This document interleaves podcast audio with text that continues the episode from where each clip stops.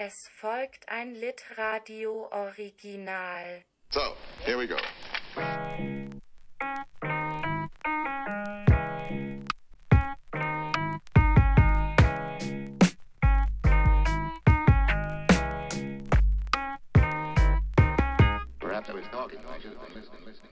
Du, du kennst ja das Setup hier, also wunderst dich nicht, wenn ich die ganze Zeit runter gucke, weil ich gucke auf dich und nicht in diese alienartige Kamera.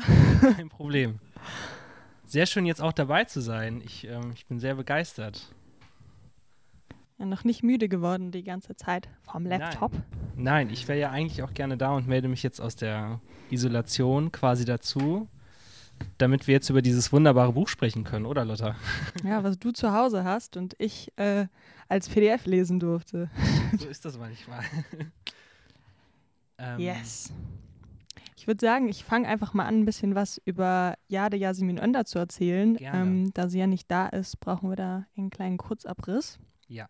Mm, Jade Yasemin Önder ist 1985 geboren und ähm, hat zunächst äh, in Berlin studiert, ähm, Deutsche Literatur und Sozialwissenschaften, ähm, ist dann aber ähm, später ans äh, Literaturinstitut Leipzig abgewandert und ähm, ja, war auch zwischenzeitlich an der UDK wieder in Berlin ähm, beim szenischen Schreiben. Sie hat äh, Theaterstücke schon gemacht ähm, und ja, nun ist sie auch beim Romanschreiben angekommen und den Roman durften wir jetzt lesen. Ähm, ich würde sagen, dann versuche ich einfach mal, wir wissen, wir könnten und fallen synchron kurz zusammenzufassen.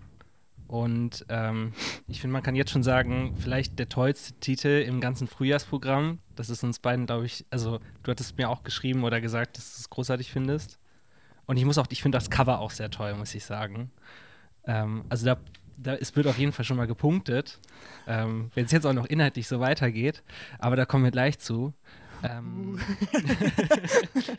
bisschen Vorstellung. Die. Leute müssen dranbleiben nach vier Stunden Stream. Ähm, genau, wir haben in diesem Roman eine äh, namenlose Ich-Erzählerin, ähm, die in einer großen Ansammlung an Miniaturen in bis auf wenige Ausnahmen sehr, sehr kurzen Kapiteln ähm, uns aus ihrer Kindheit, Jugend bis ins, sage ich mal, Erwachsenenleben mit, ich vermute, Ende 20 herna- äh, hinein aus ihrem Leben erzählt. Ähm, der, ähm, die Mutter dieser Ich-Erzählerin ist Deutsche, ihr Vater ist Türke, sie hat also quasi eine binationale Familie. Und das Ereignis, von dem eigentlich alles ausgeht, ist, dass ihr Vater stirbt, als sie sehr jung ist, acht Jahre, glaube ich, an einem grausamen, äh, tragischen Unfall mit einer, ähm, mit einer Kreissäge. Ähm, und von da an geht eigentlich alles nur noch bergab. Das Verhältnis zu ihrer Mutter verschlechtert sich ganz radikal. Ähm, die beiden kommen nicht mehr miteinander aus, nachdem sie umziehen müssen. Die Protagonistin entwickelt im Verlauf der Zeit eine Essstörung, eine Bulimie. Ähm, an der Stelle für die weitere Besprechung denke ich auch eine kleine Content Note. Es geht um Bulimie, es geht um ähm, Depression, Mobbing, sexuelle Scham, körperliche Scham und auch Freundschaften, die kaputt gehen. Also es, dieses ganze Trauma geht eben mit dem Trauma, was auch viele generell in ihrem Erwachsenenleben, in ihrer Jugend durchmachen, zusammen. Und diese traumatischen Erfahrungen begleiten sie einfach jahrelang und bestimmen auch ihr Leben später als erwachsene Frau.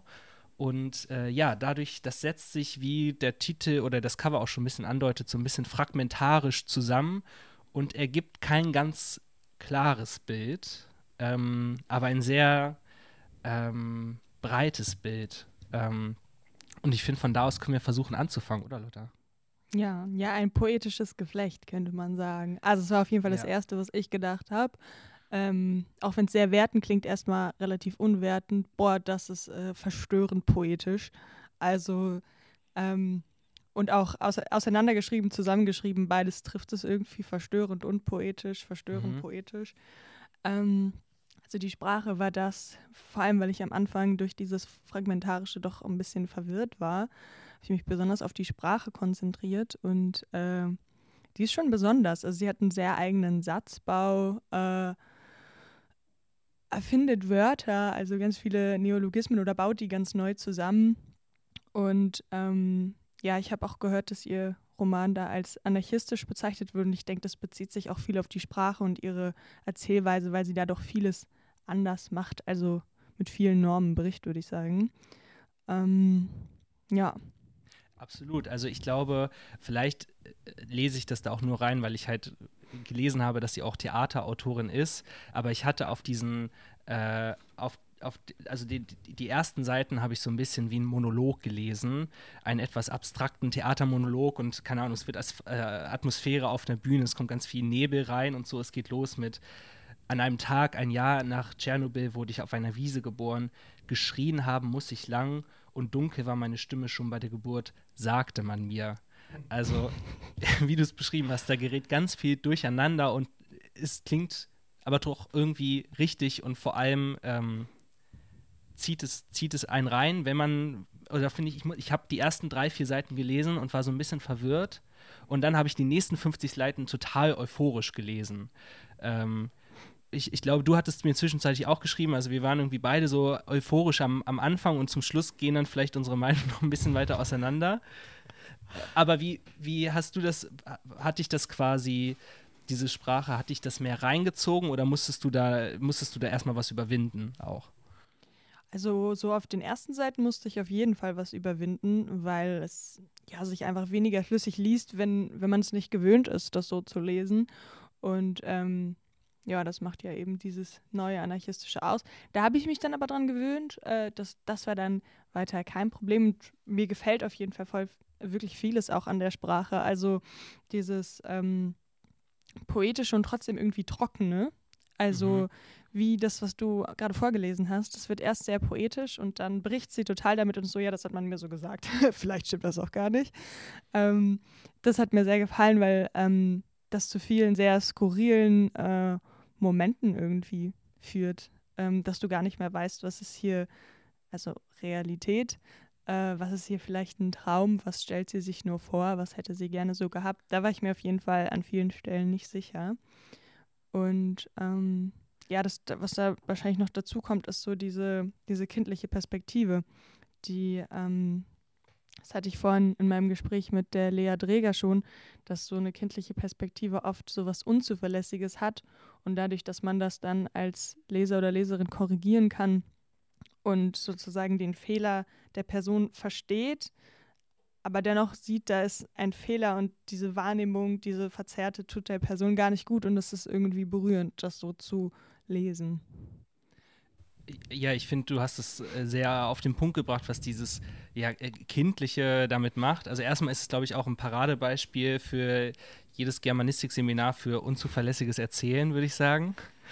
Und ähm, dann war bei mir irgendwann dieses dieses äh, Kindliche, dadurch, dass wir eben in vielen Teilen eine sehr junge Erzählerin haben, war für mich so ein bisschen zweischneidig. Weil ich finde, einerseits hat es das so sehr trocken auf dem, auf dem Punkt eben gebracht und hatte da eine ganz große, so wie so eine Hebelwirkung, als wenn ich so ein kleines Kind hinten, ganz hinten auf die Wippe stellt und ich fliege irgendwie auf der anderen Seite hoch, weil ich weiter vorne sitze.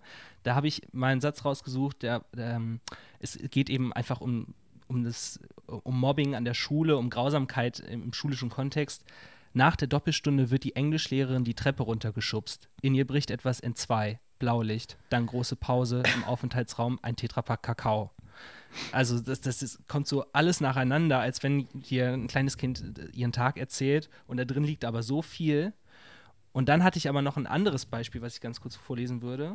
Ähm, auf Seite 223, die Schuld der Eltern ist nun die Schuld der Tochter. Und du, die sucht sich ein Plätzchen und macht es sich bequem in ihr. Da wohnt sie jetzt. Die Eltern sind frei. Aber bald schon wird es der Schuld fürchterlich langweilig.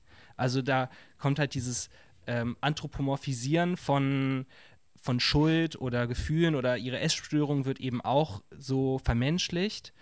Und das hat, finde ich, einen Effekt über eine gewisse Strecke, aber irgendwann wurde mir das ein bisschen zu viel. Es hatte dann so ein klein bisschen was so, ohne das jetzt so ähm, sehr abwertend zu meinen, so ein Pippi Langstrumpf-Sound vielleicht oder so ein so Struwwelpeter, eher so makabere Struwwelpeter-Geschichten. Ja, makabers auf jeden Fall. Ja, stimmt, da gibt es auch andere äh, Beispiele. Sie macht es auch umgekehrt, dass sie Dinge, die eigentlich menschlich sind, ähm, dann zum Beispiel anstatt arm zu sagen, einen Buchstaben dafür verwendet. Und das muss man erstmal verstehen. Und vor allem muss man erstmal, vor allem wenn man sich jetzt aus der Perspektive der einer äh, auch einer schreibenden Person anschaut, ähm, warum? Da war ich, da war ich nämlich manchmal verwirrt, einfach bei Sachen, hm, weil ich keinen direkten Effekt bei mir gespürt habe, außer Verwirrung. Das kann es natürlich auch einfach sein, dass äh, wir möglichst verwirrt sein sollten. Ähm, Hast du da vielleicht ja. ein, ein, Beispiel für? Also ich, ver ich, vermute Hymnen als Hindernis, die, die beiden Kapitel vielleicht, oder? Ja, ich bin mir gar nicht mehr sicher, ob es auch darin war, aber ich glaube, Hymnen als Hindernis ist sowieso ein sehr spannendes Kapitel. Da gab es, glaube ich, zwei, die so ähnlich hießen. Mhm. Ähm, Teil 1 und Teil 2. Ja, die ich äh, sehr spannend fand und wo ich mich gleichzeitig auch an den meisten Sachen gestoßen habe. Da war das auf jeden Fall, da gab es äh, eine Sexszene und sie hat alle möglichen Körperteile ähm, mit Buchstaben ersetzt, so dass ich erstmal verstehen musste, was hier eigentlich passiert. Mhm. Ähm, und vor allem habe ich äh, den Effekt dann erst so, nachdem ich mir so sehr viel analytische Gedanken gemacht habe, habe ich dann habe ich zum Beispiel gedacht, ja, sie hat ja da auch sehr negative Erfahrungen gemacht, beziehungsweise da, es geht ja auch um das Thema Körperscham, da ähm, das hat es ja schon angerissen und ähm, dass es vielleicht darum geht, gewisse Dinge nicht auszusprechen, weil man sich zu sehr dafür schämt und das dann ähm, zum Beispiel durch Buchstaben zu ersetzen. Mhm. Und ähm, ja, das war was, was ich mir dann so gedacht habe, was ich aber beim Lesen direkt nicht so verstanden habe. Ähm, ja, ich glaube, also ich habe mich wie du immer wieder ertappt dabei gefühlt, dass ich quasi Sachen, dass ich so gefragt habe, was steckt denn dahinter? Weil ich finde, auf den ersten, also in den ersten Kapiteln, auf den ersten 100 Seiten wird uns als LeserInnen das teilweise immer noch angeboten, dass sich am Anfang eines, ähm, eines, eines Kapitels ähm, wird erstmal was aufgemacht und ich habe keine Ahnung, ich werde irgendwo reingeschmissen. Zum Beispiel wird über die ähm, aus ganz, ganz kleiner Perspektive als fünfjähriges Mädchen über ihren ähm, Ehemann gesprochen, also als wenn die geheiratet haben. Und ich denke mir so, weird, ist es ein Traum? Was für Riesenmetaphern werden jetzt hier aufgemacht, die ich nicht verstehe? Und zum Schluss versteht man dann, okay, die haben einfach Hochzeit gespielt als kleine Kinder. So, und, und die nimmt aber dieses Bild extrem ernst. Das ist was, was immer wieder aufkommt. Also es werden halt Bilder genommen, die man vielleicht sonst so im Vorbeigehen hat, wie zum Beispiel Depression oder Trauma als tiefes Loch, in das man fällt. Und sie macht daraus ein wirkliches tiefes Loch in der Straße. Und uns wird nie die Bestätigung gegeben, ist es ein wirkliches Loch? Aber so, aber ich finde, auf den ersten 100 Seiten wird uns dann manchmal noch erzählt, ah nee, so ist es, so ist es, so ist es gemeint. Und dann, dann deshalb kam ich in den Modus, immer wieder zu gucken, was ist es und habe versucht, das so zu durchzuanalysieren. Und irgendwann stoße ich aber nicht mehr auf Ergebnisse und das hat mich dann auch ein bisschen frustriert zum Schluss. Gerade das Ende so ein bisschen. Ja, ich frage mich da auch so ein bisschen, ob es vielleicht auch ein bisschen an uns liegt und an unserer ähm, sch schreiberischen Perspektive, ähm, dass wir da irgendwie zu viel wissen wollen. Oder ob man ähm, sonst vielleicht äh, das mehr auf sich wirken lassen könnte. Weil was man ja sagen muss, es ist schon atmosphärisch, sehr atmosphärisch, die ähm, Einmal durch dieses äh, nicht chronologische, sehr fragmentarische Erzählen durch die vielen absurden Elemente ähm, und die Sprache, die halt teils ähm, sehr gewaltvoll und auch sexuell aufgeladen ist. Also einfach diese Mischung macht es halt fast schon manisch. Äh, ähm, sie sagt viele Sachen, die einfach Ekel auslösen. Ähm, und ich denke, das wird auch so die Intention gewesen sein, sonst sind oft keine Sachen, die man hätte schreiben müssen, außer man möchte halt diesen Effekt. Und damit schafft sie schon eine sehr starke Atmosphäre, die auch zu den Themen passt, die ja heftige Themen sind und bedrückende Themen sind. Ähm, das, äh, das fand ich schon total gut und äh, würde mir da eher ein bisschen selber an die Nase tippen, generelle Sachen zum Lesen nicht schlau, Sachen in zu vielen kleinen Schnipseln zu lesen. Also ich habe das äh, in einer sehr stressigen Woche immer wieder so in zehn Seitenabschnitten gelesen. Mhm. Und gerade bei dem Buch kann ich das wirklich nicht empfehlen, weil dann weiß man zwischendurch echt nicht mehr, was abgeht. Also die Kapitel stehen zwar für sich, ähm, aber man versucht ja trotzdem immer so ein bisschen anzuknüpfen, was war denn vorher. Und wenn du jedes Mal nur ein Kapitel liest, weil du dann schon wieder los musst, ähm, das kann ich nicht empfehlen. Das kann ich generell nicht empfehlen, aber für das Buch kann ich es besonders gar nicht empfehlen. Ähm, große Zustimmung von mir. Äh, auch zu dem Punkt mit der Atmosphäre. Also dieses Buch ist wirklich, hat eine so eine Tonalität oder wenn ich an, das, mein, an meine Leseerfahrung zurückdenke, dann habe ich so ein Gefühl im Magen zwischen irgendwie flau und aufregend und auch abstoßend als Kompliment gemeint jetzt, was sich sonst so mir bei keinem anderen Buch einfällt. Ähm, also ich finde, es gibt, es gibt ähm, Bücher, die hinterlassen, ganz wenige Bücher hinterlassen wirklich ein körperliches Gefühl in der Erinnerung, unabhängig davon, mit wie viel Freude ich das jetzt gelesen habe. Also dieses Buch, ich empfehle es unbedingt zu lesen, aber ähm, vielleicht nicht, wenn man sich gerade in keiner guten mentalen Verfassung befindet. Ähm, das spricht auf jeden Fall dafür, finde ich. Ja. Was, was ich aber, ähm, also, ähm, ich finde, dieses Buch ist dadurch definiert, dass extrem viel, ähm, also es geht ja, sorry, ich, ich muss mir einmal ganz kurz sammeln, also es geht ja, ähm, relativ bald wird diese Essstörung eingeführt, die Bulimie. Als, und, und es wird klar gemacht da schon, dass die Bulimie als Symptom personifiziert wird, was irgendwie bei ihr wohnt und mit ihr lebt, nicht das Eigentliche ist, sondern die Bulimie wirklich nur als Symptom von, ähm, von Traumata, von dem Tod des Vaters, von der schlechten Beziehung zur Mutter, von ähm, Sexismus, auch von Rassismuserfahrungen in der Familie, also von einem Teil der Familie gegenüber dem anderen Teil der Familie. Äh, und dass sich die sich dadurch irgendwie so ein Ventil sucht.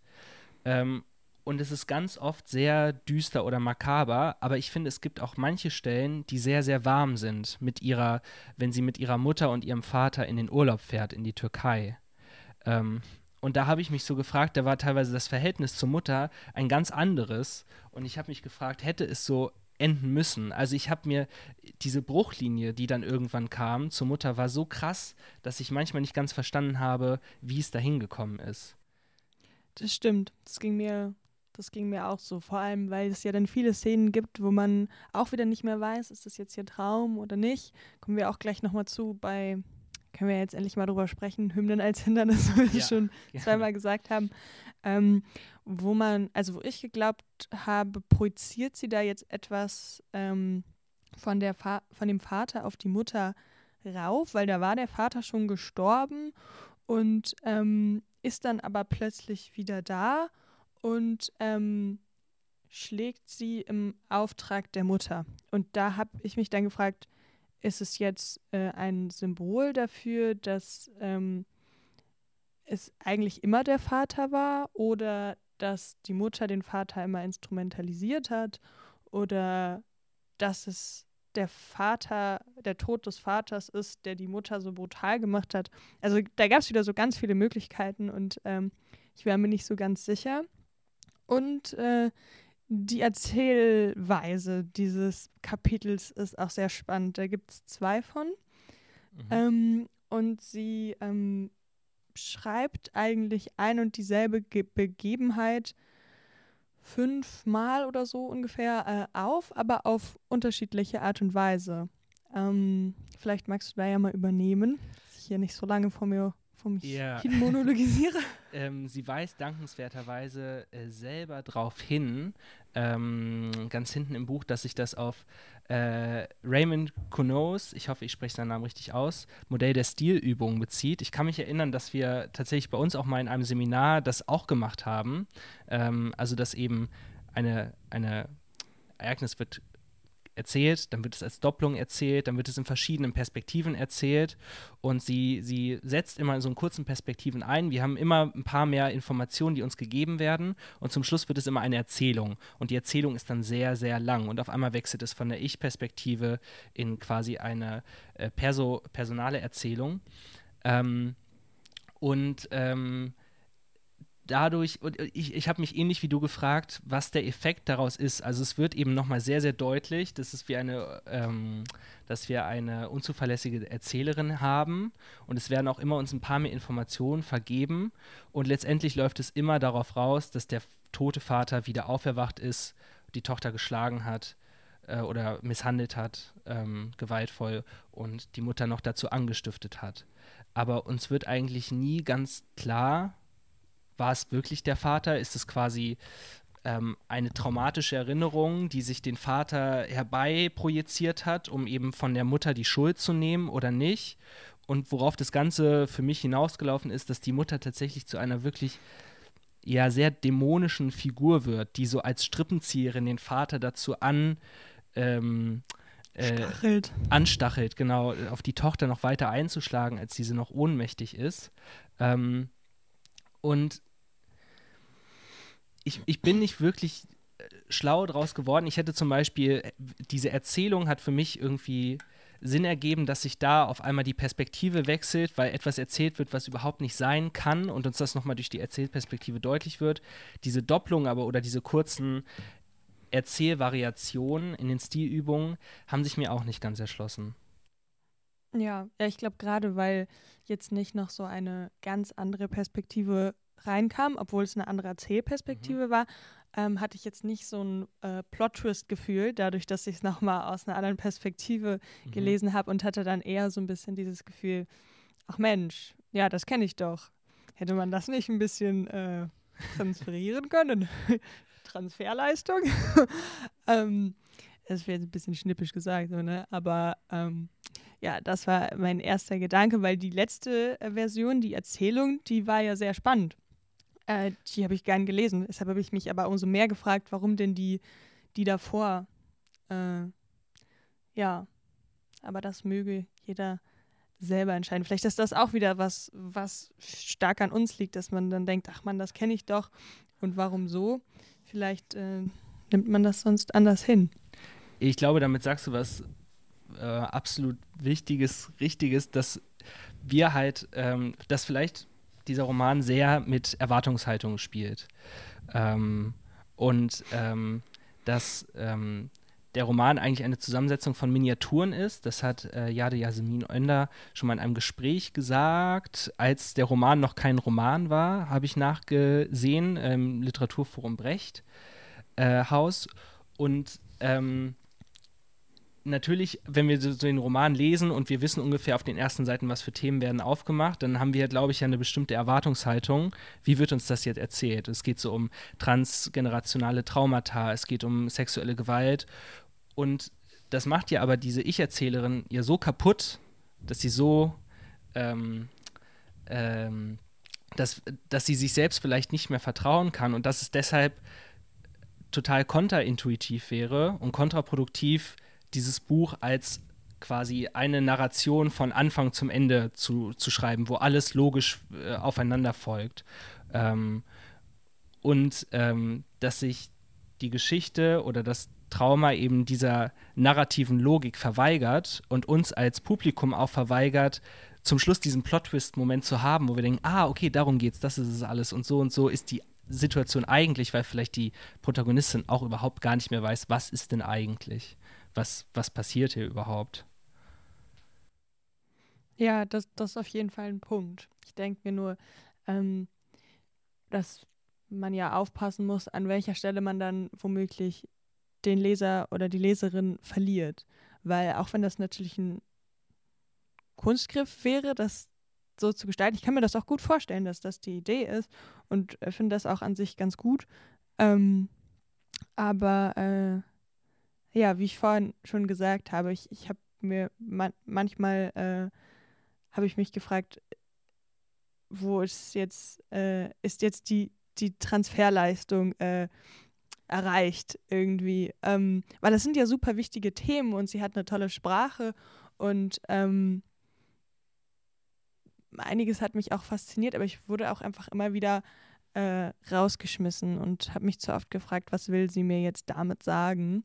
Mhm. Und äh, gerade weil es, glaube ich, so wichtige Themen waren, habe ich gedacht, das hat es mich, glaube ich, einfach frustriert. Ich glaube, es merkt man, dass ich ein bisschen frustriert war.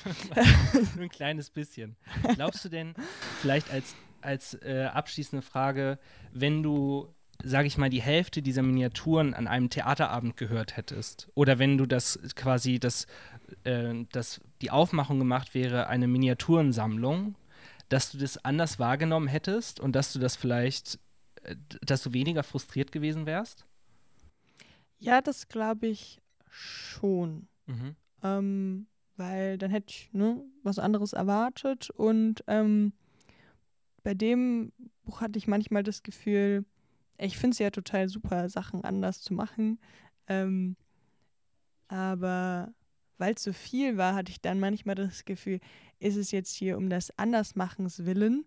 Und wenn mir jemand gleich gesagt hätte, ey, das sind Miniaturen, ähm, das war nie als ein zusammenhängendes Narrativ gedacht, dann hätte ich äh, mich da weniger drüber gewundert und mich auch weniger dran gestört. Ähm, weil dann wäre das ja von Anfang an nicht die Idee gewesen. Mhm. Also, ähm, wir bleiben ein bisschen unterschiedlicher Meinung, was ja vielleicht auch ganz schön ist. Ähm, bei natürlich Verständnis füreinander. ähm, würdest du abschließend, also ich würde eine Empfehlung abgeben. Äh, Lotta, wie sieht es bei dir aus? Ähm, ja, wie du schon gesagt hattest, ich würde es in einem stabilen äh, emotionalen Zustand lesen und ähm, wenn ihr ein bisschen Lust auf Nachdenken und Kniffeln habt. Also für die äh, intellektuell und emotional äh, leichten Momente würde ich es mir nicht aussuchen. Keine Strandlektüre auf jeden Fall. Genau. Ähm, für alle anderen, wir wissen, wir könnten und fallen synchron, ist bei Keep My Beach erschienen, hat 256 Seiten und kostet 20 Euro. Ähm, Lotta, vielen Dank, dass ich heute auch noch hier online im Studio dabei sein konnte. Ja, war sehr schön, dass du noch da warst. ähm, und ich wünsche euch noch viel Spaß und äh, allen anderen natürlich auch und bedanke mich.